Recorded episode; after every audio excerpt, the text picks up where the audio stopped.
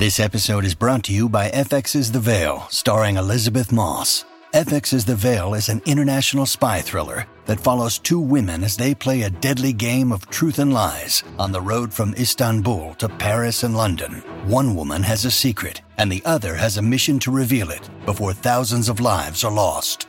FX's The Veil, now streaming, only on Hulu.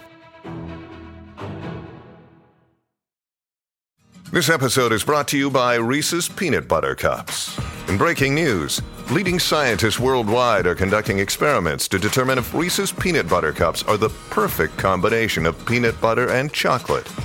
However, it appears the study was inconclusive, as the scientists couldn't help but eat all the Reese's. Because when you want something sweet, you can't do better than Reese's. Find Reese's now at a store near you. Look, Bumble knows you're exhausted by dating. All the must not take yourself too seriously and 6 1 since that matters. And what do I even say other than hey? well, that's why they're introducing an all new Bumble with exciting features to make compatibility easier, starting the chat better, and dating safer. They've changed, so you don't have to. Download the new Bumble now. Hola, esto es New Books Network en español. Saludos a todos, mi nombre es Zaira Vadillo Castro y seré su anfitriona en esta temporada de New Books Network en español, en este podcast sobre estudios de Asia y África. Hoy tengo el gusto de contar con la presencia, de forma remota como todo en estos tiempos, con dos excelentes historiadores que se han dado a la tarea muy ardua de editar un libro que nos cuenta las muchas historias, vivencias, personajes y dramas de 400 años de amistad entre Persia y el mundo hispanoamericano. Les presento a los profesores Fernando Escribano Martín y Fernando Camacho Padilla, ambos de la Universidad Autónoma de Madrid en España, y los editores del recién publicado libro Una vieja amistad, 400 años de relaciones históricas y culturales entre Irán y el mundo hispánico. Publicado por la editorial Silex en España, esta obra cuenta con 18 capítulos divididos en tres secciones, comenzando con una sección sobre relaciones históricas y políticas, estudios literarios y por último estudios visuales, un banquete intelectual, donde dialogan autores tanto como dirán España y otros países de Latinoamérica en esta maravillosa colaboración y puente cultural. Antes de comenzar, me gustaría preguntarles a ambos sobre su trasfondo y formación académica y además de que me hablaran un poco de cómo cada uno de ustedes llegó a este libro y llegó a este tema de Irán y Hispanoamérica. Pero antes que nada, es un gusto tenerlo con nosotros. Bienvenidos. Muchas gracias. Muchas gracias, Zaira. Muchas gracias también por invitarnos al, programa. Eh, bueno, pues puedo comenzar yo rápidamente. Como hoy tenemos dos Fernandos, pues vamos a empezar con Fernando Camacho. Sí, gracias. Comentando la génesis del, libro eh, y un poco el trasfondo de, estos temas.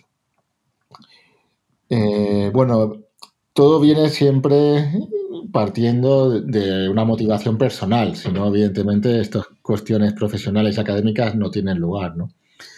En el caso concretamente mío, eh, yo residía en Suecia la primera vez que viajé a Irán en el año 2011, motivado un poco por conocer de cerca un país que estaba siempre presente en los medios de comunicación, mm, bajo un relato siempre de negativo, ¿no? O de muchísima crítica. Entonces, bueno, me llamó la curiosidad de, conocerlo con, mis propios ojos para ver realmente si se correspondía a esa retórica que aparecía permanentemente en, en prensa, ¿no? O en televisión. Fui allí, me contacté, bueno, primero con la Universidad de Teherán. Eh, quedamos en que iba a dar unos cursos en la Universidad de Teherán, completamente en el máster de estudios latinoamericanos en español, lo cual, bueno, era una ventaja y una facilidad para mí. Ya aproveché también esa estancia docente para recorrer bastante el país, ir a las principales ciudades, pueblos, recorrer los, eh, los paisajes, en fin, interactuar con la gente. Y bueno, quedé como creo que todo el mundo que Irán por primera vez deslumbrado, ¿no? Eh, la experiencia docente fue excelente, alumnos muy motivados que hablaban por lo general bastante bien español, algunos muy bien, porque habían tenido experiencia profesional en Latinoamérica, la mayor, eh, otros pues no tanto, o eran hijos de diplomáticos que habían crecido en países hispanohablantes, eso me llamó la atención. porque eran iraníes que hablaban con acento venezolano, cubano o colombiano. Y, y ya cuando dejé Suecia, años más tarde, y me establecí en la Autónoma de Madrid en el año 2015, nada más aterrizar decidí promover algún tipo de colaboración, intercambio con Irán, pues yo había seguido viajando por Medio Oriente, eh, estudiando más la historia de Irán. Y, y la universidad, desde el rectorado, desde el equipo de gobierno y desde el equipo de canal, pues apoyó plenamente todas las iniciativas que, que fui tomando, ¿no? Primero de organizar también encuentros académicos, jornadas, seminarios, congresos y para eso lo intenté reunir a los pocos académicos españoles que, conocían algo de Irán o que sabían la historia de Irán o de los puentes históricos y culturales. En ese sentido, bueno, yo había leído, tenía los libros que había publicado Fernando Escribano, sabía que él se había formado en la Autónoma de Madrid, aunque él estaba, bueno, con un pie dentro y un pie fuera, luego lo puede comentar él más detalladamente. Y entonces le invité a participar eh, todas las actividades junto con otros profesores que fui conociendo, porque en realidad no conocía a nadie al inicio. Y, bueno, y a partir de ahí, pues se conversó posibilidades de ir sacando algunas publicaciones. Concretamente, este libro resultó gracias a un primer proyecto que tuvimos financiados por el Banco Santander y la Universidad Autónoma de Madrid, que se aprobó en el 2017 y el libro era concretamente el producto final del proyecto. Se organizaron dos encuentros internacionales de mucho peso, en Irán el primero y el segundo en, en Madrid, en colaboración con la Universidad Alameda Batabay, y participaron varios de los profesores de la Universidad Alameda Batabay.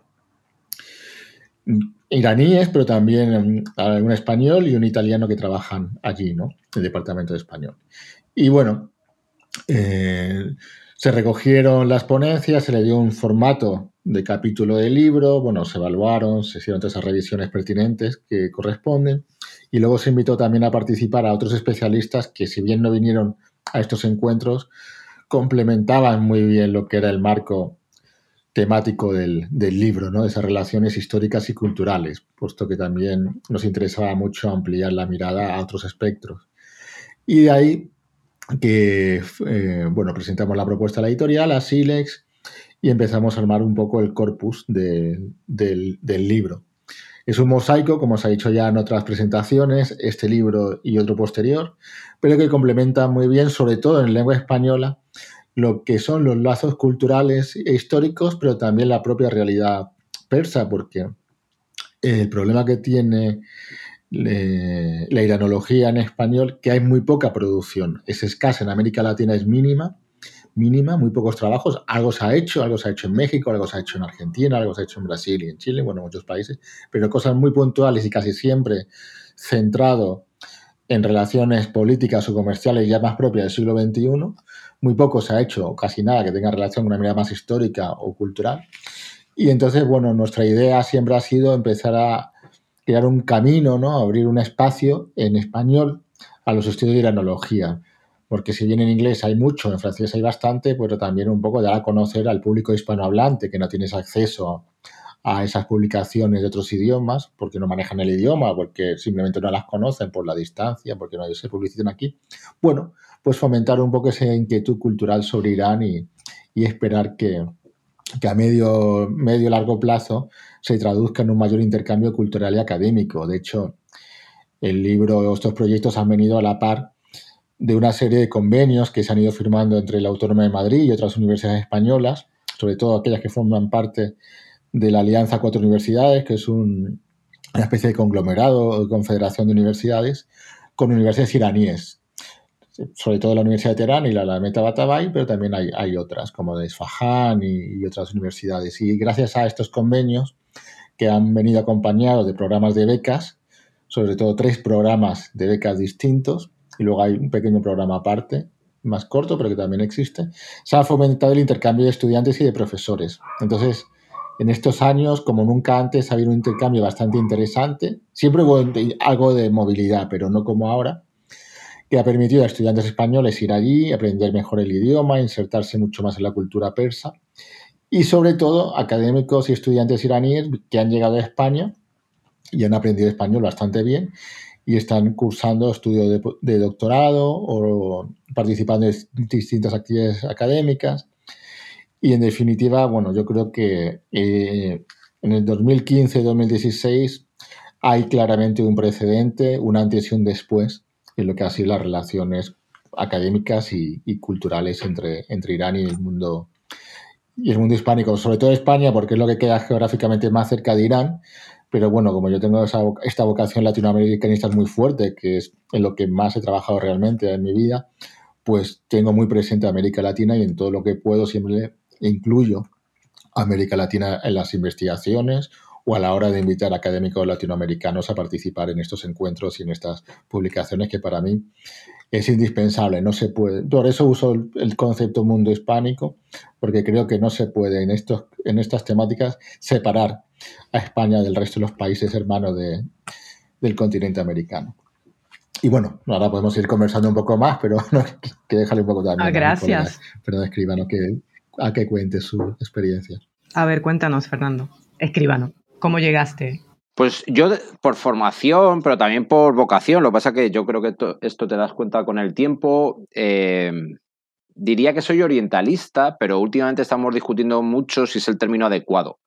Pero quizás por esta falta de tradición de estudios sobre, sobre, esta, sobre estas tierras que hay en España, eh, nos hemos quedado con este término que en realidad, en mi caso, responde a significar que yo estudio el Oriente Próximo Antiguo, es decir, Mesopotamia y, toda, y todos los territorios y toda la historia que se gesta alrededor y que está en los inicios, al menos, de la civilización occidental. Ese sería mi, cambio mi campo de investigación.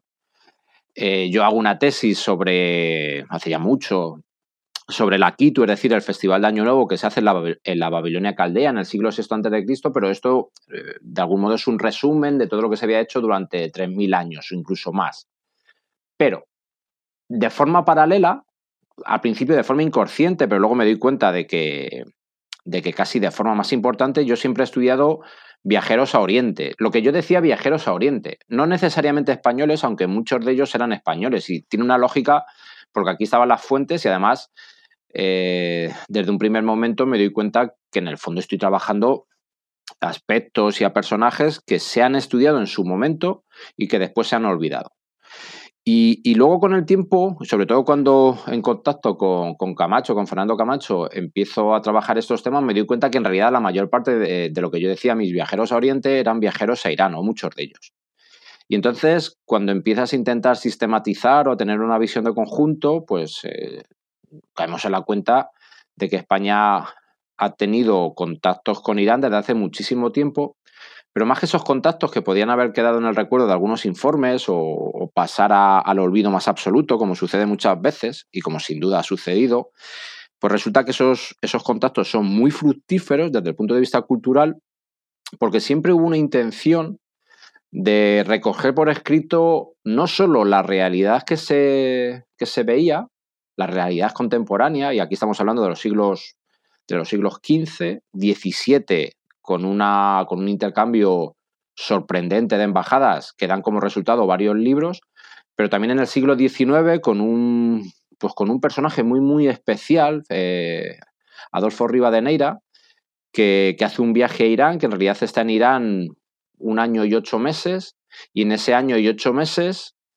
eh, recorre todo el país, realiza una serie de estudios absolutamente únicos en la época y, de ahí saca eh, un libro que es sin duda el gran compendio de lo que se sabía desde Europa eh, sobre Irán en este momento.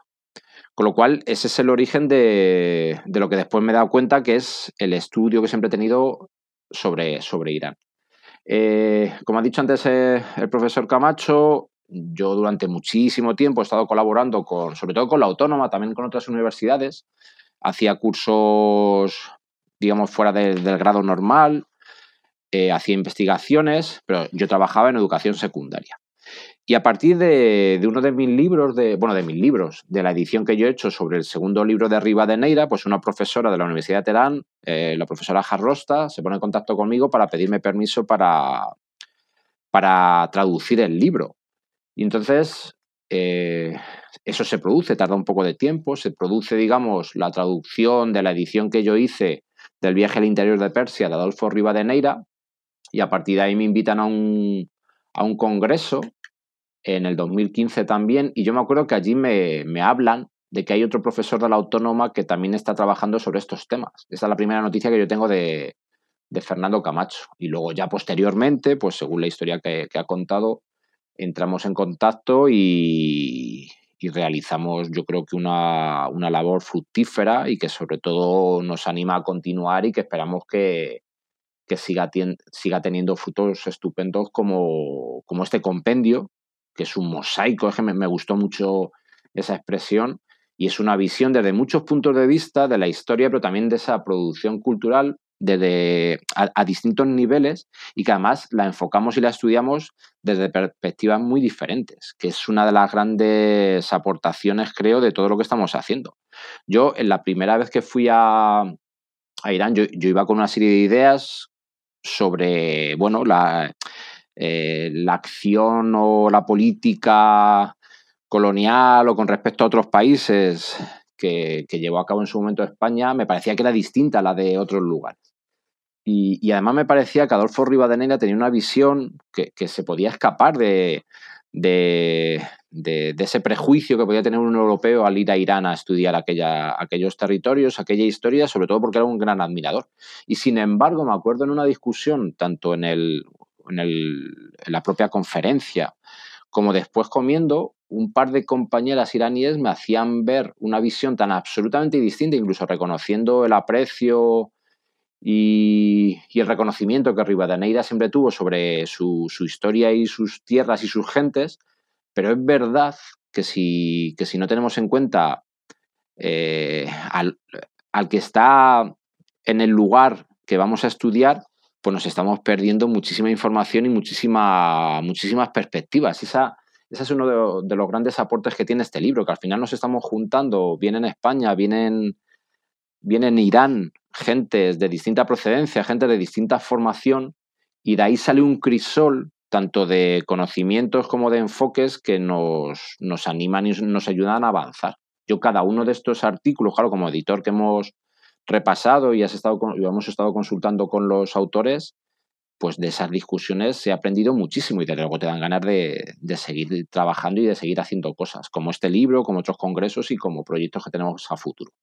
Muchas gracias por, por esa, esa trasfondo de cómo han llegado a, a, estos libros y también a, a desarrollar esta colaboración que, que en lo personal yo creo que es lo más importante, porque a veces uno ve como islas, ¿no? Como producciones eh, históricas donde solamente hay autores de cierta, vamos a decir, cierta academia que no necesariamente están en contacto con lo que se escribe o cómo se entiende ciertos aspectos en, Irán. Por ejemplo, uno puede ver muchos libros que están escritos en inglés con autores que son iraníes, pero son eh, autores que están radicados eh, ya sea en Inglaterra o en los Estados Unidos, y que pues hasta cierto punto, aunque sí eh, proveen una perspectiva muy importante, a mí lo que me, fascina de esta colaboración que hacen con este libro y, de lo que eh, nos están contando es ese diálogo, ¿verdad?, entre universidades que están en España y estudiantes y ustedes como profesores, pero también con profesores y estudiantes que están, que están en Irán, ¿no? Y ese diálogo se, se siente en el libro. Eh, que hay como una, una, conversación entre, entre los temas, entre estos dos espacios culturales que son eh, también muy distintos. Ya que hablamos de Adolfo Rivadeneira, que me parece un, personaje fantástico, aunque llevó muy estuvo muy poco tiempo como tal en, Persia, pues tal vez podríamos empezar eh, contigo, escribano, a hablar del capítulo, del primer capítulo del libro, que me parece que es un capítulo en mi caso, es revelador, ¿no? Porque yo hace muchos años, cuando empecé mi interés en los estudios de Asia Central, pues me topé con, las memorias de Ruiz González de Clavijo. Me acuerdo que había sido una, una reedición que habían hecho de ese libro, pero en mis años universitarios eh, en la Universidad de Puerto Rico, pues no, no había no me había topado con ese libro. Yo creo que no había una edición en mi universidad o no se había publicado en, aquel entonces. Entonces me, pareció fascinante leer aquello, pero yo eh, no estaba consciente de que habían tantos otras memorias y otros exploradores y otros viajeros al oriente de, España, ¿no? Y, me disfruté mucho ver todas tus tu, tu eh, notas al calce, ¿no? Y las descripciones de todos estos personajes, ¿no? Y cómo ellos van y, hasta cierto punto documentan, ¿no? Lo que están viendo. Pero antes de Rivadeneira, tal vez... Eh, Rivadeneira, tal vez podríamos hablar un poco eh, de cómo, de cuáles son los primeros viajeros que tú estudiaste antes de llegar al Tratado de Amistad que se va a firmar en el siglo XIX entre Persia y, eh, la reina Isabel II en España, que ya es el siglo XIX, pero a ver si pudiésemos hablar entonces un poco eh, antes de, estos otros viajeros que ya empiezan a, crear, como quien dice, unas relaciones de forma informal ¿no? con, con Persia y España. Sí, eh, yo, creo que en estas relaciones podemos hablar de tres etapas. la última, la última hasta, hasta el siglo XX sería efectivamente la de Rivadeneira. Eh, y podríamos empezar con Rivadeneira y tirar para atrás porque, por ejemplo, no lo voy a hacer, pero él lo que hace en la introducción a su libro es buscar toda la documentación que hubiese sobre previos contactos entre, entre España y Persia. Eh, yo alguna de esa documentación la he conseguido contrastar, pero otra no. Y yo creo que ya en el archivo de Palacio a veces que me miran mal porque les sigo preguntando cada vez que veo un archivero nuevo por si acaso consiguiese ver una documentación que Rivadeneira cita. Pero bueno, hemos conseguido o hemos sacado otros documentos que nos hablan de, de esos contactos y de esos intercambios. El primero sería en el siglo XV, entre 1406 y 1406, cuando Enrique III de Castilla, el doliente, manda un embajador, a González de Clavijo, a, pues a, rendir una visita, a devolver una embajada al Tamorlán. Y entonces pasa por todo este territorio, pero también describe todo el territorio de, de, Persia y lo describe, pero no describe solo lo que ve, lo que observa, sino también está buscando la historia. Y a menudo incluso, que eso se va a hacer más en el 17, pero él también a menudo pregunta a, los, a las personas con las que trata también sobre su historia. De tal forma, porque, porque además había una intención de, hacer una especie de, diario o de constatar la embajada. Y eso es muy interesante. Hay gente que piensa que ese es el primer libro de viajes occidental. Yo particularmente creo que sigue la senda de la rigla de esos viajes musulmanes que también se hacían y se, y se, y se narraban. Y, esos contactos que son tan importantes, tan obvios, aunque a veces o los olvidamos o los obviamos, entre el mundo musulmán y cristiano en toda la Edad Media, pues también pudo tener un fruto como es este. Eso sería un primer contacto. Había una intención, por lo menos lejana, o quizás a posteriori se intentó ver un precedente de buscar una alianza frente al turco. Y tiene un sentido, o sea, tiene un sentido que desde la zona de Persia y la zona de Occidente, en este caso más, eh, pues la zona de la península ibérica, se pudiese buscar esa, alianza. Yo creo que no es el caso del viaje de González de Clavijo, porque en el fondo eh, la embajada que Tamorlán manda al rey de Castilla es, es, es casi una casualidad. O sea, ahí había dos nobles castellanos que quizás, quizás fuesen a visitar a Bayaceto, al sultán turco, y como Bayaceto es derrotado por Tamorlán, pues obviamente rinden la visita y, el y los homenajes a quien había sido el vencedor. Quizás. En ese momento Bayaceto estaba derrotado, pero es obvio que la lucha y el enfrentamiento entre la península ibérica, posteriormente eh, España o la monarquía hispánica, frente a Turquía se mantiene durante muchísimo tiempo. Y que desde el otro lado, eh, un rey o un shah poderoso y que además lo pretendía y que pretendía retomar ese poder que tuvo siempre Irán, eh, pensase, hablo ya del siglo XVII y del Abbas I de Persia, pensase en una alianza con los occidentales para luchar contra su enemigo, pues, pues sin duda es una muy buena posibilidad. Pasan dos siglos, en principio no tenemos constatados eh, grandes contactos, aunque luego a posteriori, cuando yo ya estoy estudiando el siglo XVII, pues es obvio que previamente ha tenido que haber embajadas y ha tenido que haber intentos de realizar políticas similares. Y efectivamente, tanto con Carlos I como después con Felipe II, hubo intenciones y hubo proyectos de mínimo intentar alguna alianza similar, o por lo menos sondearla. Pero lo cierto es que tenemos que esperar hasta el siglo XVII, cuando quizás como consecuencia de un viaje que parte desde Irán, eh, motivado o por lo menos aprovechando la llegada de un viajero inglés, de un podríamos decir de un soldado de fortuna, porque era un católico inglés cuando ya los católicos empezaban a tener muchos problemas en, Inglaterra. Y entonces él siempre dice que es eh, Anthony Shirley, él siempre dice que es él el que propone al SA eh, esta alianza y él promueve esta embajada. Puede ser, pero también puede ser, y tiene una lógica mayor, yo creo, que el SA ya tuviese esta idea, que aprovechase la ocasión no solo de Anthony Shirley, sino de una serie de embajadores eh, de distintas órdenes de monjes y mandase esta embajada. Esta embajada no tiene los resultados que se, que se pretenden.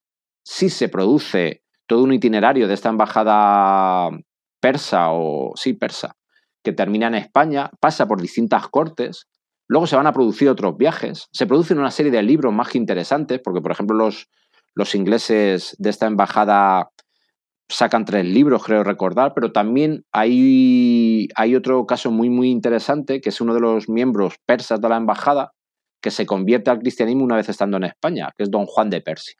Y este don Juan de Persia en el siglo XVII hace un compendio no solo de la historia antigua de Persia, de tal forma que basándose en historiadores persas, tenemos en el siglo XVII, escrito por un persa, traducido al español, eh, todo, todo un recorrido por la historia persa, hay un análisis de la, de la, de la política contemporánea persa también más interesante y además también narra el viaje. Con lo cual tenemos, un, tenemos varias narraciones de este viaje.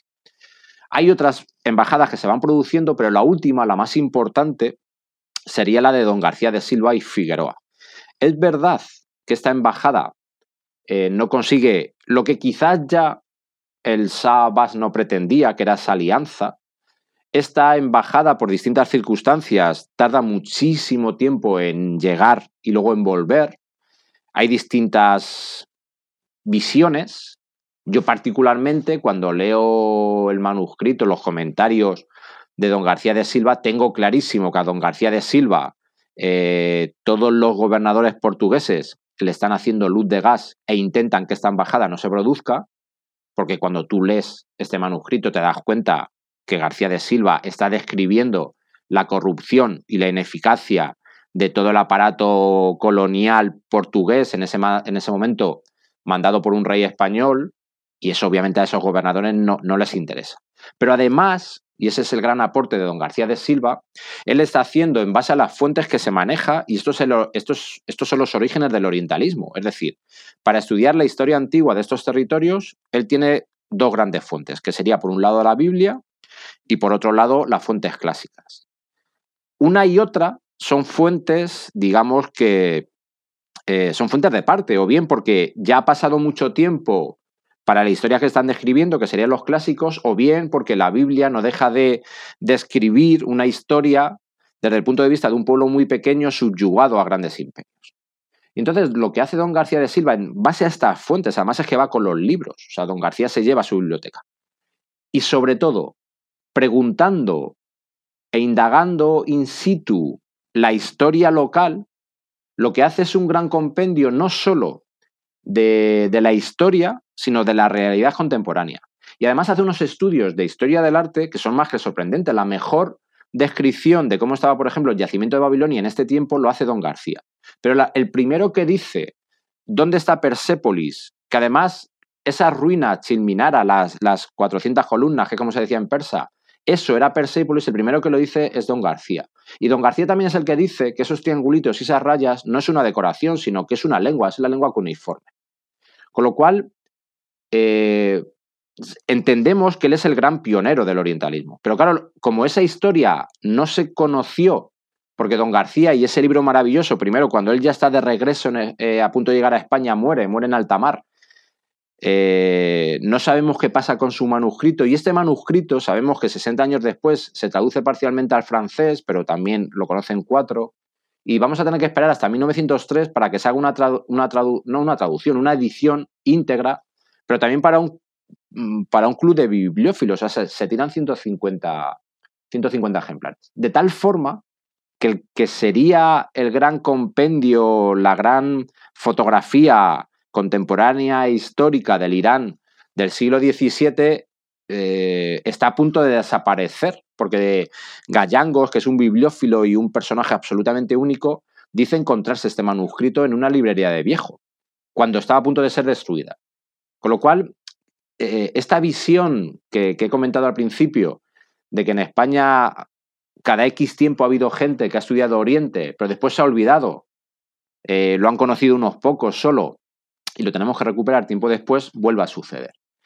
Y la tercera etapa sería Rivadeneira. Rivadeneira es enviado por el gobierno de la República, de la Primera República Española, a, Persia, intentando buscar posibles alianzas comerciales.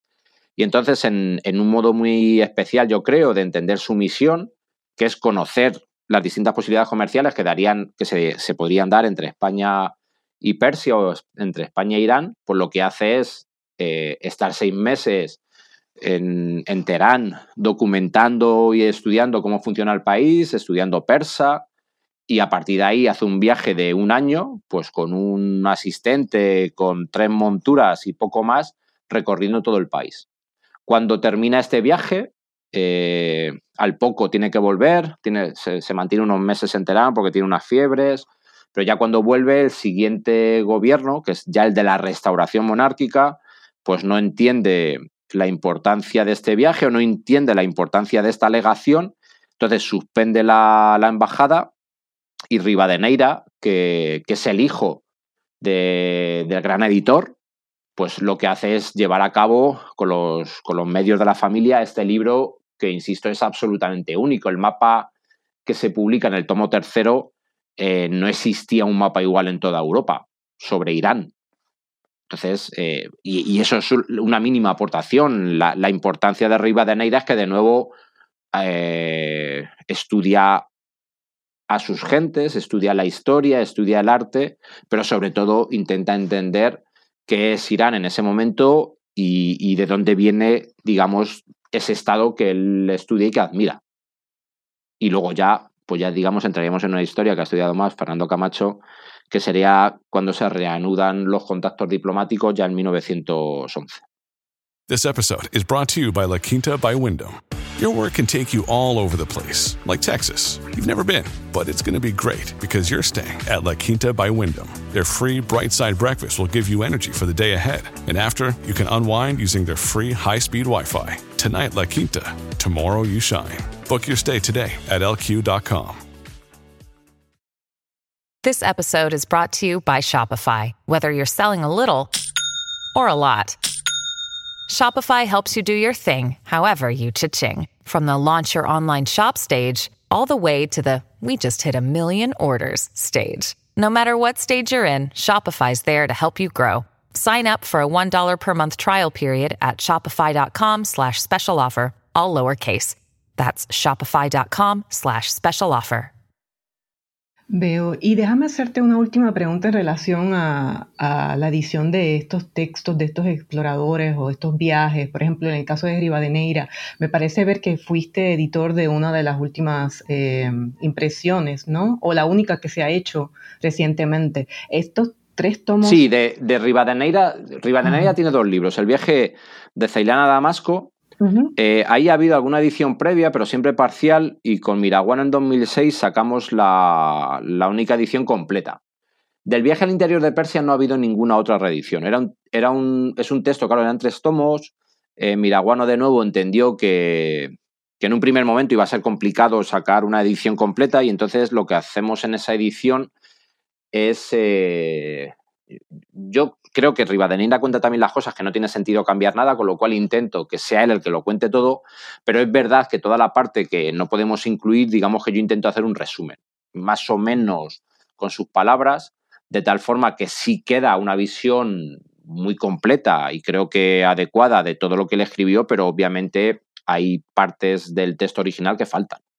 ¿Estos viajeros son conocidos por los historiadores en Irán? ¿Estos manuscritos los han comentado ellos? ¿O más bien ahora que, ustedes están trabajando este libro y tienen estas colaboraciones con académicos de Irán, es que ellos más bien han descubierto que han habido eh, estas publicaciones o estos manuscritos, estas memorias de, exploradores españoles o de diplomáticos españoles? Claro, se conoce muy poco. O sea, cuando Jarrosta, la profesora Jarrosta, propone traducir este libro, yo creo que era, hombre, había noticias, se conocía, pero no, no, se había leído, o sea, lo, había podido leer, pero no, no, te creas que en España tampoco se conocen. O sea, yo cuando empiezo a estudiar Rivadeneira, claro, eh, yo me acuerdo, o sea, ahora todo se ha podido sacar y tenemos una visión. A mí, yo ahora mismo, hombre, hay un par de fuentes que todavía creo que tengo que consultar y, y sin duda aparecerá más documentación, pero de, algún modo lo hemos sacado. Ahora, yo me acuerdo que en realidad a Rivadeneira le conocían orientalistas y le conocían diplomáticos. Pero era como un saber de, fíjate, o sea, lo que sé que no lo sabe casi nadie. Era una. O sea, yo, me acuerdo, eh, porque además sus libros tampoco se encuentran en muchos sitios. El viaje al interior de Persia, uno de los sitios que tuve que ir para consultarlo, estaba en la Biblioteca Nacional, está en Palacio pero estaba en el casino, en el casino que está en la calle Alcalá, o sea, el casino del centro de Madrid. Y en ese momento quien presidía el casino era un embajador de España. Y yo me acuerdo que en cuanto le mandé la, una propuesta o una petición para consultar su biblioteca, me recibió personalmente, yo creo que al día siguiente, porque él, él estaba encantado de que alguien estudiase a un diplomático que había sido olvidado, de forma muy injusta, ¿eh? porque no solo por sus por su carrera diplomática, que es significativa, a pesar de, lo de, que él muere muy joven, sino por la ambición de sus estudios. O sea, Rivadeneira eh, está en la misma senda que los, los pioneros del orientalismo, es decir, son diplomáticos que en el cumplimiento de sus funciones lo que está haciendo es recuperar un mundo que hasta entonces era inaccesible para Occidente.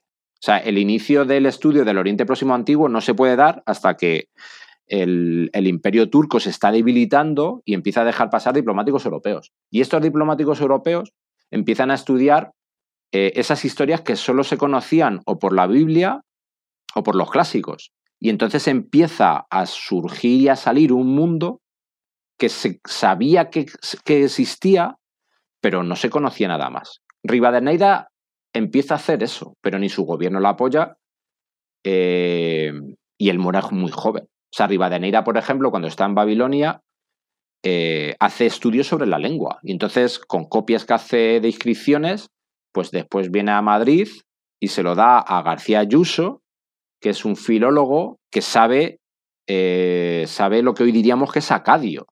Y entonces él hace una traducción, una transcripción de, esas tablillas, de esos ladrillos de, de, Babilonia y además explica cómo se está descifrando, cómo se acaba de descifrar las lenguas cuneiformes.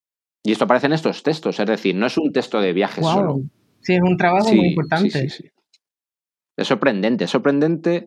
Sí, no, lo que quería comentar es que, lo que me, llama, me da curiosidad de todos estos textos es, es eh, la textura, ¿no? De su descripción, ¿no? De, la, de las gentes, de los lugares históricos, ¿no? De, de estas lenguas antiguas y no solamente hacer, como decir, un recuento a base de los intereses económicos que, tuviese España, ¿no? sino que como tal me parece un manuscrito que debe ser rico en muchos detalles para todos los estudiantes de, historia y, futuros investigadores. al menos la edición que, tenemos que usted editó, que eh, está disponible para el público, no para la venta, ¿no? Sí, sí, es, en realidad ahí es. Eh, yo, yo hay veces que, ya se puede popularizar más el conocimiento de él. Sí, además, hombre, cuando este libro se traduce al persa, tanto a mí como al profesor Córdoba, que, lleva mucho tiempo estudiando estos viajeros, nos hace ilusión porque de algún modo es dar a conocer un testimonio que seguramente en Irán no se, no se conocía mucho. Pero también de algún modo es eh, cerrar un círculo, es decir, Rivadeneira es el gran especialista en Oriente y en Irán de la España de finales del 19 eh, y, llega un momento que parece que, todo su trabajo se olvida prácticamente.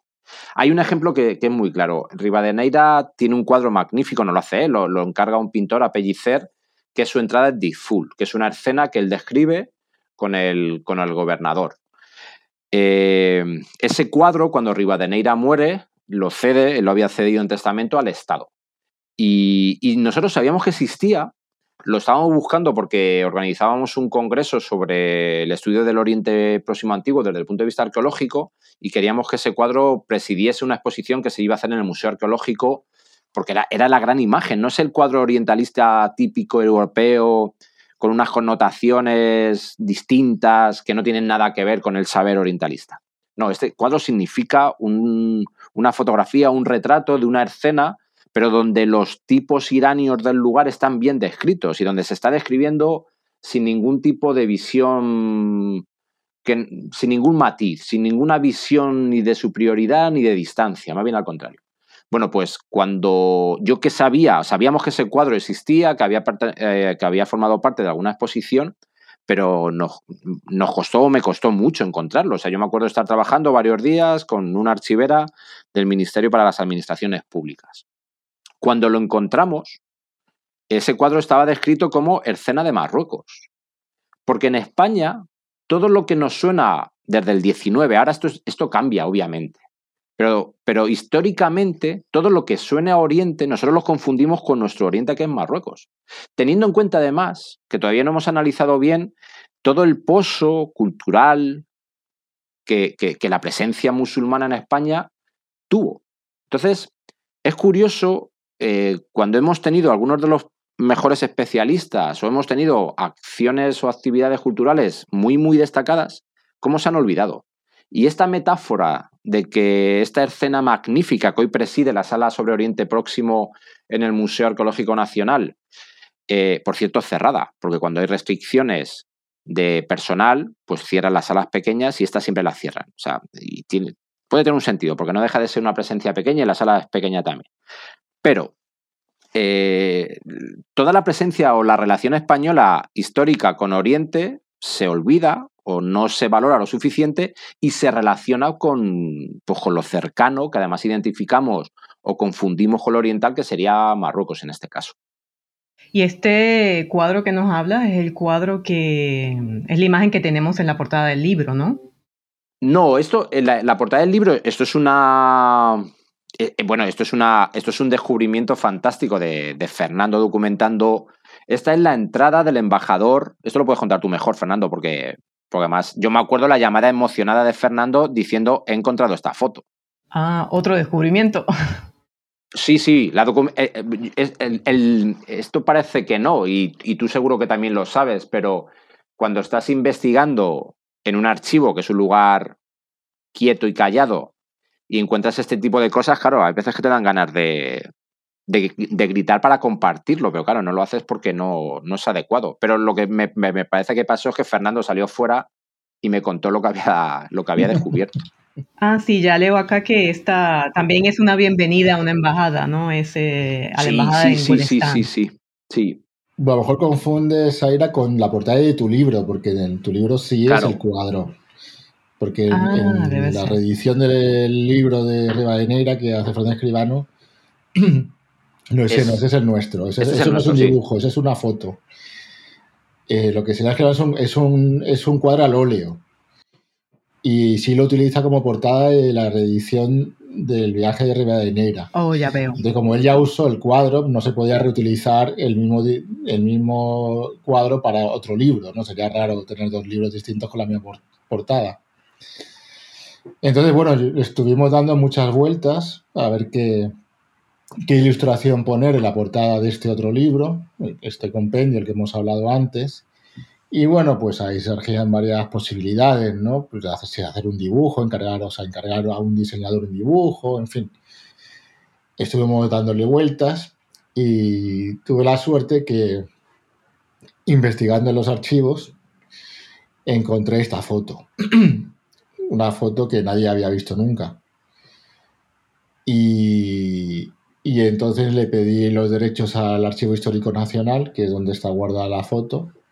Se escaneó la foto y entonces quedó claro que era la que iba a ir en la portada. La foto, en realidad, para la portada está un poco ajustada, está recortada, porque la foto original es bastante más grande, es casi el triple de tamaño o cuatro veces más. Lo que pasa que entonces los protagonistas se ven muy, demasiado pequeños, ¿no? Entonces por eso se decidió ampliar la imagen.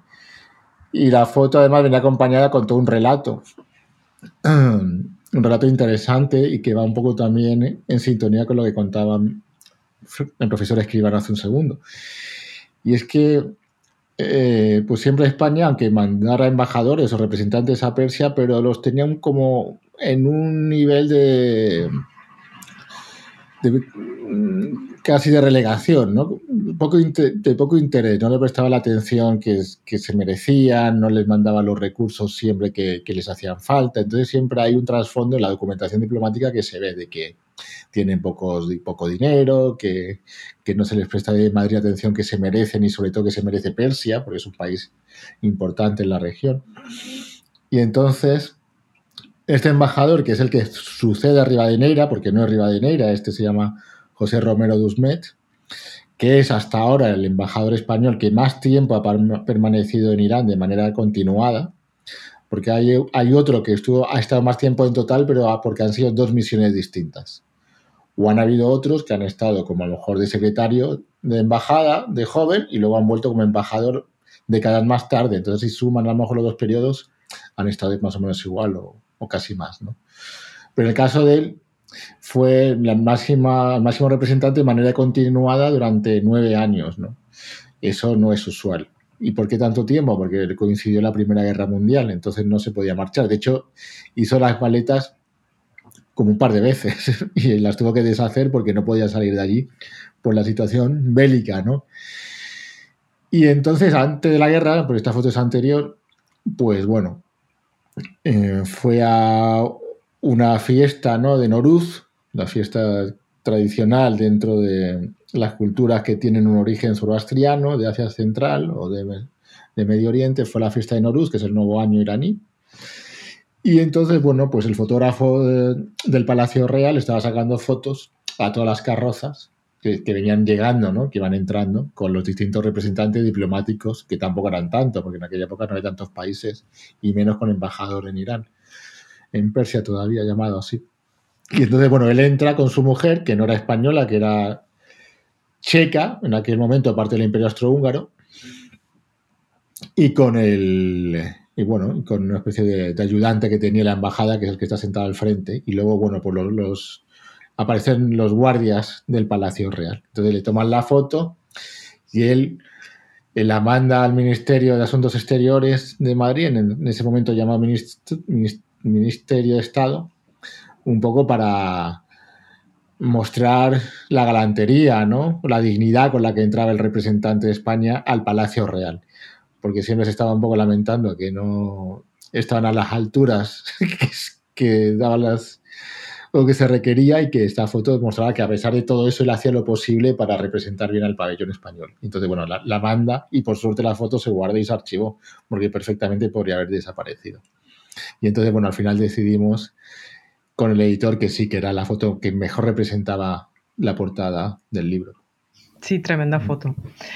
Bueno, ahora moviéndonos un poco más hacia, hacia las Américas eh, y, comentando sobre, sobre el capítulo que, que tú, Fernando, Camacho trabajaste, que, ciertamente eh, si es extenso la serie de, viajeros y, como quien dice la investigación un poco arqueológica que, Fernando Escribano lleva a cabo en los archivos, hasta cierto punto eh, hablar de las relaciones entre Persia y luego Irán con Latinoamérica pues envuelve eh, bueno, una, una serie de países que, que cada uno va tomando un destino distinto político. Por lo tanto, mis mi respetos a ese gran trabajo archivístico que, que, hiciste para escribir este, este capítulo.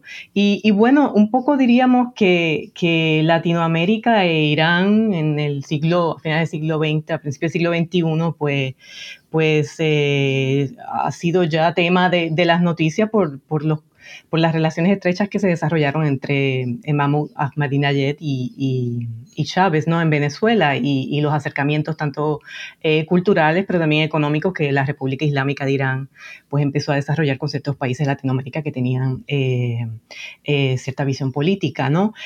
pero al leer tu capítulo me doy cuenta que hay unas historias y unos personajes que son los que hasta cierto punto eh, traen como tal eh, a Persia a, Latinoamérica. Y me llama mucho la atención el rol de los empresarios belga, el rol eh, de Bélgica en, y las relaciones estrechas que tenían con Persia y cómo esto es un, como decir, una pieza clave ¿no? en cómo eh, los intereses persas empiezan a involucrarse en América Latina para finales del siglo XIX, principios del siglo XX. No sé si nos pudiese eh, hablar un poco más sobre estos belgas ¿no? y, su conexión con, con, Persia y luego eh, cómo llegan a Latinoamérica y involucran a a, Irán ¿no? en desarrollar o establecer ¿no? este, ciertos intereses económicos con las distintas repúblicas latinoamericanas. Antes, obviamente, de llegar a, a lo que ya muchos conocemos sobre a Mahmoud Ahmadinejad ¿no? y cómo establece su, eh, una política eh, cultural tan cercana con Latinoamérica, pero desde antes, eh, como bien tú, nos cuentas, ya habían otros, se habían establecido otras relaciones y, me pareció muy curioso ¿no? esta intervención belga. Sí, Zaira, bueno, pues comento rápidamente. Es verdad que ha habido un interés masivo por cuestiones políticas ideológicas en investigar el periodo de, de Ahmadinejad o un poco anterior con Hatami o posterior, mayoritariamente cientistas políticos, que si uno fija, se fija además en esos trabajos que, que, han escrito, dicen que antes de ese momento prácticamente las relaciones entre Irán y América Latina no existían o que eran mínimas.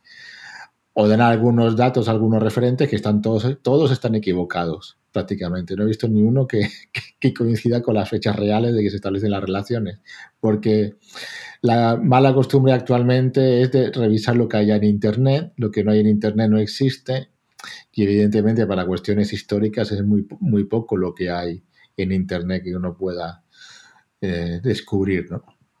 Incluso mucha gente se olvida que en, los años 80 o 90 también habían relaciones importantes entre Irán y América Latina. Y en la época del Shah, el Shah visitó cuatro países latinoamericanos y las relaciones de México entre Irán en la época del Shah, eh, el último Shah, fueron mucho más intensas que lo que han sido posteriormente, o incluso con Argentina con Brasil o con Venezuela. ¿no? En realidad, en la época de Carlos Andrés Pérez y el Chá fue una relación estrechísima cuando se funda la OPEP. Bueno, eso fue anterior incluso. ¿no? El primer presidente de la OPEP fue un iraní, se fundó en Caracas, bueno, en, Bagdad y luego en Caracas. En fin, hay toda una historia ahí que la gente que escribe de estos temas la ignora por completo. ¿no? Se cree que la historia de Irán con América Latina empieza en el siglo XXI. Es hasta lamentable. Y si uno va más atrás, Incluso uno se da cuenta que lo que hemos ido descubriendo poco a poco, que había comunidades persas cristianas importantes ya en la época colonial. Había comunidades armenias persas de Isfahán. Ya bueno, había un barrio muy grande en Filipinas, en Manila, y de ahí muchos llegaron a México y también llegaron a otros países, bueno, no eran países, a, la, a la América Española. Otros armenios de armenios persas, llegaron a través de Cádiz y Sevilla también a América, y eso aparece muy bien detallado en la documentación de archivos americanos y archivos españoles, las comunidades perso-armenias de, América. Es verdad que eran cristianos, pero eran persas. Luego ya en el siglo final del XIX-XX, lo que yo trato aquí en el capítulo, pues se da algo que guarda relación a nivel macro con lo que pasa con todas las monarquías ya en la edad contemporánea, cuando las monarquías entran en un periodo de, crisis o de cuestionamiento, ¿no? Y van perdiendo un poco de, peso, sobre todo porque, bueno, se hacen reformas económicas o se crean constituciones o eh, parlamentos, pues tienen que seguir buscando fuentes de financiamiento. Eh, ya no, todos los impuestos que se recaudan ya no van para mantener a la monarquía directamente y luego ellos lo administran como quieren, sino que ahora van a un Estado. Entonces todas las monarquías tienen que buscar la manera un poco de sobrevivir económicamente. Y entonces se buscan nuevas, nuevas aventuras financieras. Entonces el caso de España es evidente con Juan Carlos I ¿no? o, con Alfonso XIII. Son más que conocidas y ahora estamos viendo un poco lo que está saliendo en la prensa. Y son mecanismos de sobrevivencia económica, no es otra cosa. ¿no? Eso ya aparece en el principio del 20 también.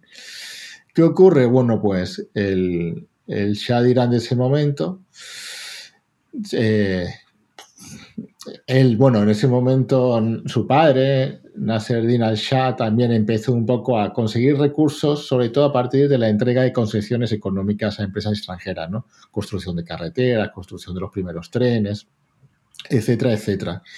Y entonces, bueno, esas concesiones a ellos le daban unos ingresos permanentes bastante buenos. para sobrevivir y sobre todo para mantener su alto nivel de vida y costear sus caprichos, ¿no? En un país con una altísima desigualdad. Entonces, el problema es que había dos grandes potencias que controlaban sobre todo económicamente a Persia, que eran Inglaterra y Rusia, estaban muy presentes y entonces el Shah, bueno, un poco para tener mayor autonomía y no sentirse presionado de estos dos países, empezaba a buscar también lazos con otras potencias europeas que no, que no tuvieran interés en imponer condiciones políticas o económicas tan duras. Y entonces, pues eso que, que van a Francia, que van a, a, Holanda, a Bélgica, a Alemania, ¿no? a Italia, a otros países buscando también inversiones para Irán. Y en ese escenario, pues Bélgica juega un papel importante primero porque recibe la primera concesión ferroviaria, que en ese momento estaban en pleno apogeo, era como la mejor inversión en ferrocarril prácticamente a nivel mundial, pues un poco lo que le ha pasado al rey Juan Carlos I con Arabia Saudí, que viene en parte con el, la construcción del AVE. Y, y luego también el tema financiero. Entonces, eh, Persia pide a Bélgica que le mande funcionarios para mejorar las finanzas. Y en ese sentido, bueno, eh, se manda un equipo de gente allegada al Shah, algunos que no eran diplomáticos de carrera porque no había la, carrera de diplomacia como tal. En Persia siempre eran gente de la realeza o, de la nobleza que se les daban estos atributos, que además tenían otros cargos muchas otras veces. Y ahí, bueno, apareció un avispado, Isaac Han, que era como una persona muy cercana al rey, muy vivo, y que sabe muy bien gestionar y relacionarse con este empresariado belga. Es un tipo que, debió ser simpático, que debía caer bien, entonces logró una relación estrecha con el hombre, uno de los hombres más ricos de Bélgica y también con el propio Leopoldo II. Y entonces a partir de ahí, bueno, él le nombran embajador de Persia en Estados Unidos, fue el segundo embajador. El primero además se tuvo que ir en una situación un poco complicada porque había burlas y se fue como ofendido, entonces Persia no mandó un embajador en mucho tiempo, entonces este regresa, pero en realidad, eh, aunque estado aproximadamente tres años, las estancias son cortas porque está constantemente viajando a Bélgica, ¿no? Un poco pues viendo estos negocios que se llevan entre manos, lo que pasa que no hay una documentación muy clara sobre cuáles eran esos negocios porque evidentemente todo eso se hacía bajo, bajo la mesa, ¿no? Lo que pasa que cuando uno ve que que una persona viaja tan, con tanta frecuencia a un mismo destino, que se reúne con gente que está demostrada posteriormente que eran especuladores, ¿no? Cuando se dice incluso en la prensa que tenían misiones secretas de mucha importancia económica, en fin, entre líneas se lee perfectamente que algo pasaba ahí, ¿no? Y que el, rey Leopoldo II participa en todas esas cenas, ¿no? Con ellos, en fin, claramente hay un entramado ahí. Yo estuve revisando este verano los archivos belgas a ver si encontraba algo, ¿no? Pero evidentemente todos estos temas sensibles pues no aparecen, aparecen un poco entre líneas en, el lenguaje que, de las cartas o los documentos que uno sí puede ver que se escriben entre estos mandatarios, ¿no? Como muy familiar, muy cercana, con mucho agradecimiento y algo se percibe que pasaba de fondo. Y luego también lo que vi en, que no está en el libro, pero que vi en Bélgica este año es que cuando venía el, el, el Shah de Irán a Bélgica se les hacía unas fiestas y, un protocolo de un nivel de gastos altísimo, ¿no? que eso lo acababa costeando la realeza belga, incluso como algunas, algunas quejas ¿no? de ese nivel de gastos, ¿no? tan suntuoso. Y, y, era porque al final lo que hizo, lo que yo escribo en el libro es que lo que hizo eh, Persia fue un poco de intermediario entre estos empresarios belgas, vuestro empresario belga y el, rey, para utilizar la cobertura diplomática como centro de especulación financiera o de lavado de dinero negro, en fin, de la gestión de, las inversiones.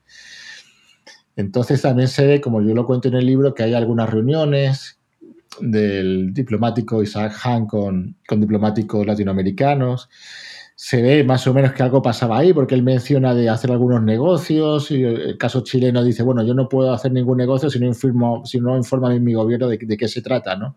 Entonces al final él no viaja a Chile porque veía que, algunos temas no iban a salir como él pensaba, es un poco mi, hipótesis. Y, aquellos que, le da más juego, como quizás fue el caso argentino, pues también hace que él se quede mucho más tiempo allí, que hayan regalos muy generosos, ¿no? Como unos diamantes muy, muy valiosos, ¿no? ¿Por qué regala también de repente unos diamantes al presidente? Eh, si solamente iba de visita a presentar cartas credenciales. ¿no? Entonces, bueno, uno va, va descubriendo poco a poco en todo el conjunto ¿no? de información que he ido recopilando de Brasil, de Uruguay, de Argentina, de México, etcétera, que de Estados Unidos o de Bélgica, de Francia, que evidentemente lo que quería más que nada eh, el Shah del momento y este embajador era utilizar la cobertura diplomática persa que se estaba empezando a, a instalar en Latinoamérica para su propio beneficio. Y bueno, ya la carrera diplomática cambia mucho, pero antiguamente muchos de los embajadores, y en parte todavía hay gente que lo hace, utiliza esos puestos para enriquecimiento personal, ¿no? Pues eh, apoyan ciertas inversiones extranjeras de empresas determinadas y luego también se le entregan comisiones económicas importantes, en fin, que luego se meten en, en paraísos fiscales etcétera, etcétera. Y bueno, esto, está, esto es más que, conocido, ¿no? Pasa en el presente y pasaba mucho más en el pasado. Y el caso de Isaac Hano es claro, ¿no? Él utilizó sus atribuciones diplomáticas justamente para enriquecimiento personal y también la de sus amigos empresarios belgas y, y el Shah para el cual él trabajaba. Cuando el Shah eh, cae en desgracia cuando muere Leopoldo II, cuando estalla la Primera Guerra Mundial. Bueno, hay una serie de acontecimientos políticos o personales que hace que todo este entramado pues no se pueda mantener porque todo tiene su, su fin, ¿no? Y entonces, bueno, pues este embajador se descendido un poco ya de este entramado que había instalado a principios del siglo XX ya se dedica a otras cuestiones, ¿no? Ya, de todas maneras, un poco a vivir de las rentas, ¿no? Porque había amasado una gran fortuna. Y entonces ya se les preocupa un poco de, este tipo de, de, misiones. Y por eso que las relaciones un poco decaen, porque ya no hay un trasfondo de beneficio personal, hasta la década de los 30 que se intentan restablecer de nuevo, pero Latinoamérica no pone interés, siempre hay que destacar también que es Persia o Irán quien intenta promover las relaciones con América Latina en una primera instancia. América Latina siempre lo vemos un poco como con extrañeza, porque hay relaciones con un país tan lejano? Y ya se empiezan a consolidar de manera más efectiva en la década de los 40 y los años 50, hasta la actualidad. También promovidos por, por, el, por Irán y por el Shah, por el último Shah, Mohammad Reza Pahlavi, que decide establecer relaciones con, con Brasil y Argentina. Brasil responde rápidamente, Argentina un poco más tarde. De todas maneras, el primer país, curiosamente, que tuvo un embajador, aunque era recurrente, con este mismo Shah fue Chile, de su embajador en Ankara. Y, y, luego ya se van extendiendo a otros países, ¿no? Pero muy interesante que va a ser publicado ahora en otro libro, las relaciones, por ejemplo, de Irán con República Dominicana en la época de Trujillo, entre Shah y Trujillo, es que fueron interesantísimas, ¿no? Y eso también y, a un nivel de, de, conexión impresionante, ¿no? Muy, muy cercanas y que empezaron a colaborar en cuestiones económicas, pero también eh, de servicios de inteligencia. La Policía Secreta de Trujillo colaboró con la SABAC iraní, fue el director de la SABAC a Ciudad Trujillo, se compartió información de inteligencia, en fin, unas eh, acciones contrarias a la Revolución Cubana conjuntas, en fin, toda una serie de acontecimientos que, que está por salir, ¿no? Y todo esto es trabajo de archivo, porque como ha dicho antes Fran de Escribano, el archivo saca verdaderos tesoros y que demuestran que estas relaciones vienen siendo mucho más lejanas y mucho más intensas de lo que uno se cree por lo que va saliendo en la prensa centrada en cuestiones más del presente de actualidad. La historia demuestra que, que muchas veces estos vínculos son, vienen siendo muy fuertes desde hace mucho tiempo. ¿no?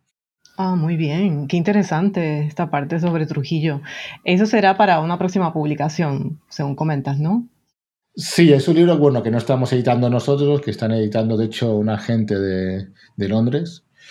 Es un, libro sobre Irán y el sur global, en la época de la Guerra Fría y bueno, me pidieron un capítulo sobre América Latina y decidí hacerlo justamente sobre el tema de Trujillo y la República Dominicana porque era desconocido y encontré material muy interesante en varios archivos y decidí, bueno, compartirlo, compartirlo ahí.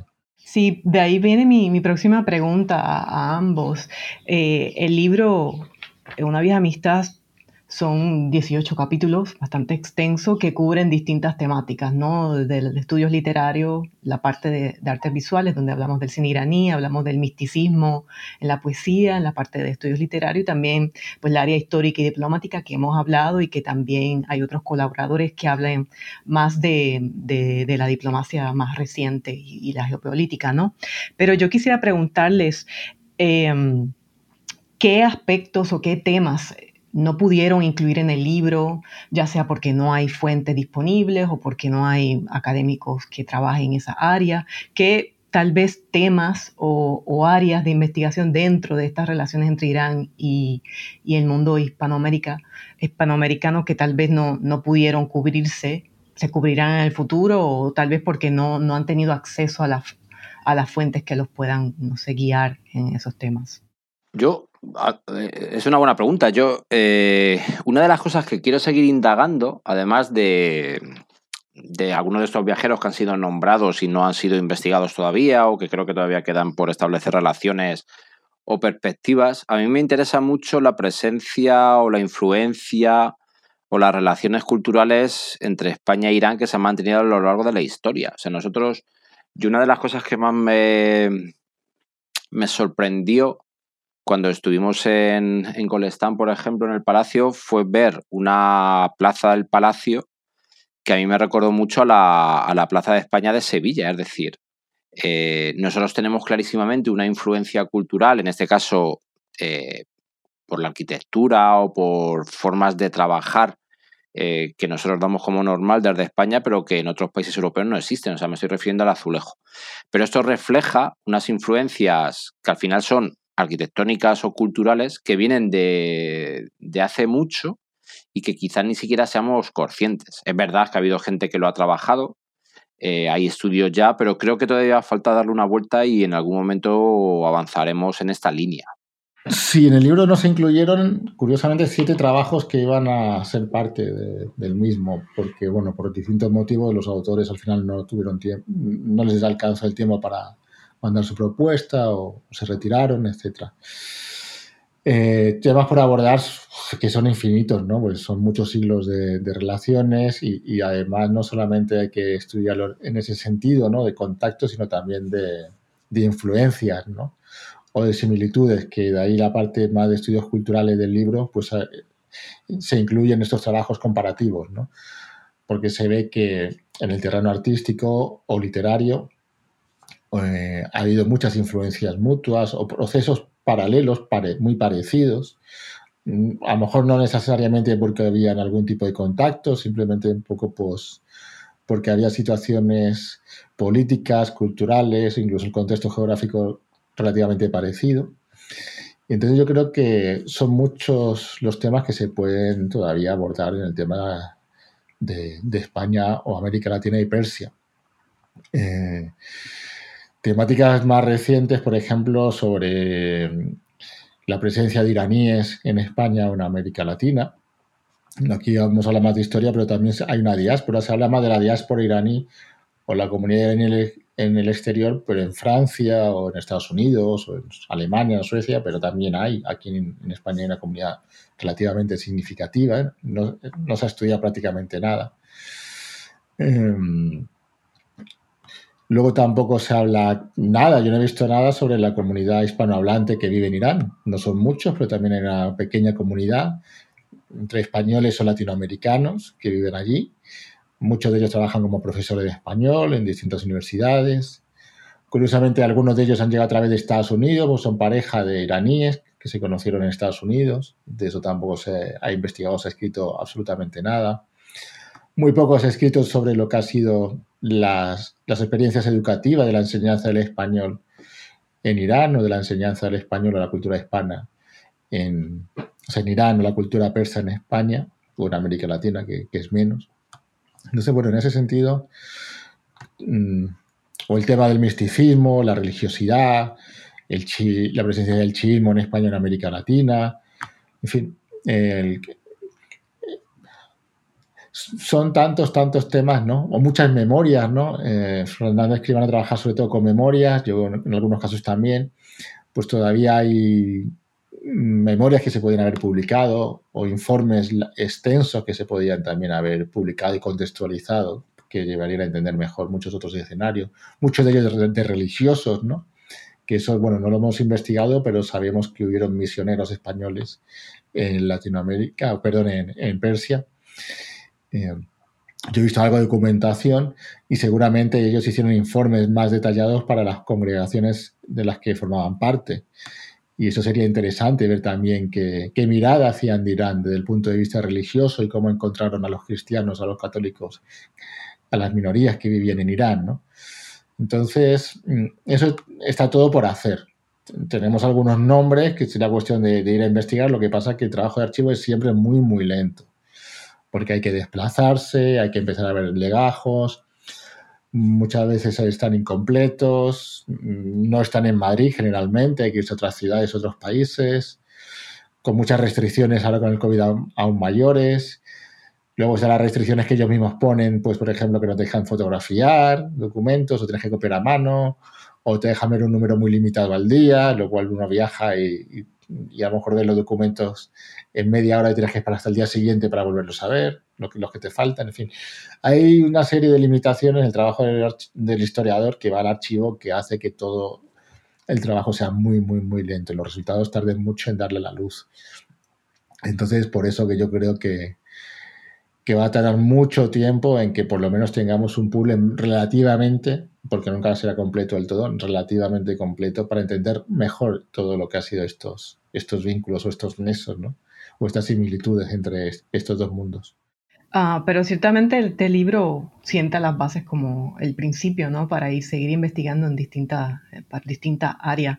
Así que les agradezco mucho que hayan puesto este empeño y dedicación en, como quien dice, reunir tan gran cantidad de autores y editarlos. Ya se nos va acabando el tiempo, pero para culminar me gustaría hacer una última pregunta, eh, más bien en qué están trabajando ahora mismo qué libro o qué tema están trabajando ahora mismo o algo que va a salir publicado próximamente, brevemente, si nos pueden contar. Empezamos con Escribano. Vale, yo estoy trabajando, no es Irán exactamente, bueno, sí estoy trabajando cosas de Irán para otros congresos, pero también ahora últimamente me ocupa otro viajero absolutamente increíble a Oriente desde España, lo que pasa es que disfrazado de musulmán, que es Ali Bey, que en realidad es un personaje disfrazado que se llama Domingo Badía, pero que la historia de su, de su viaje, el desconocimiento que todavía tenemos sobre sus intenciones, aunque tenemos una idea muy clara, y las grandes aportaciones de nuevo culturales en base a un viaje único, pues si bien es un tema que, trabajé hace tiempo y que he publicado distintas cosas, ahora estoy intentando de nuevo, digamos, documentar eh, terminar de, ver toda la documentación al respecto e intentar mostrar sus grandes aportaciones que son más que sorprendentes. Estamos hablando de, de principio del siglo XIX y, y, de nuevo un viaje con una intención diplomática, política, tiene como resultado un aporte documental absolutamente único y que, y que fue conocido solo en parte, incluso hoy en día. Entonces, ese es el tema que ahora mismo más me ocupa. Qué interesante. Bueno, en mi caso, mm, bueno, estoy con varios temas, pero quizás relacionado a Irán, lo que estoy terminando de revisar son las relaciones entre Irán y, España durante la época del franquismo y los primeros años de la democracia. Quiero seguir ahondando más en ese tema. Y luego también el siglo, principio del siglo XX, un poco lo que comenté antes de ese embajador, José Romero Duzmet, que yo creo que, que le tocó vivir un periodo muy interesante, muy apasionante, lo quiero también seguir profundizando. Lo que pasa que la mirada siempre a través de, los archivos españoles es, limitada, Entonces a veces uno encuentra tesoros relacionados con esta temática en otros archivos de otros países que analizan o buscan información de las relaciones que tienen terceros países con ese país que les interesa en concreto. Entonces, en archivos europeos o de Estados Unidos hay documentación siempre muy interesante sobre relaciones bilaterales de otros estados, de otros estados. Y entonces quisiera visitar pues, el archivo eh, nacional en Inglaterra, eh, volver a París. Quisiera ver también eh, archivos en Estados Unidos y con eso ya ir completando un poco el puzzle, porque a veces uno encuentra verdaderos tesoros o, piezas claves que te ayudan a entender mucho mejor esas relaciones. Entonces yo creo que, que un error tradicional ha sido siempre analizar las relaciones bilaterales a partir de un solo archivo, de dos archivos, y a veces uno entiende mucho mejor si toma otras piezas del tablero. Y eso es un poco lo que espero ir haciendo en los últimos años, pero por desgracia, los que nos dedicamos a la historia global, como también es tu caso, Zaira, nos, hemos visto muy limitados con el tema del COVID de los últimos dos años, ¿no? Porque uno organiza viajes y se cancelan, o, o que sea un país y no puedes. Entonces esto está suponiendo un retraso enorme en muchos aspectos para poder avanzar en algunas investigaciones, aunque por otro lado permite también concentrarnos en lo que tenemos atrasado, que quedaba pendiente de redactar para ir sacando, ¿no? que es un poco lo que ha pasado con este libro. Y el siguiente, que gracias al confinamiento también hemos tenido tiempo de, de hacer vida monacal y sacarlos adelante. Sí, en, algún aspecto beneficia.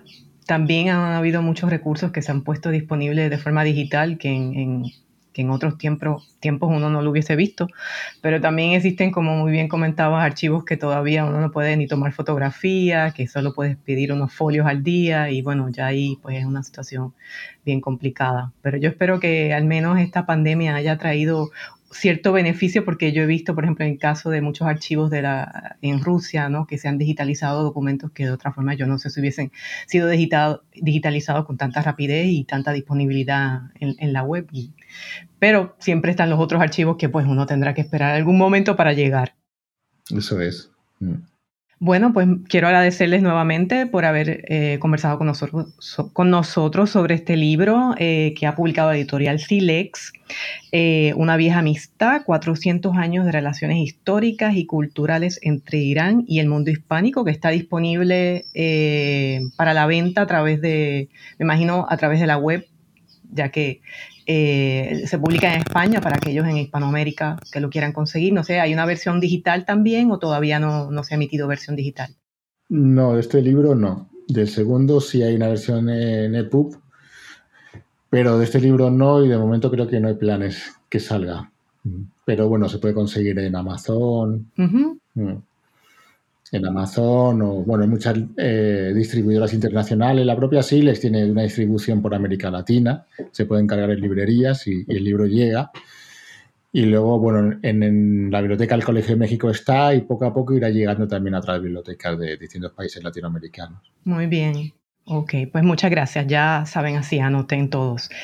Eh, por lo pronto me despido. Nuevamente muchas gracias al profesor Fernando Camacho Padilla y al profesor Fernando Escribano Martín, ambos de la Universidad Autónoma de Madrid. Gracias por conversar con nosotros para New Books Network y para esta nueva serie de podcasts sobre novedades editoriales en estudios de, Asia y África.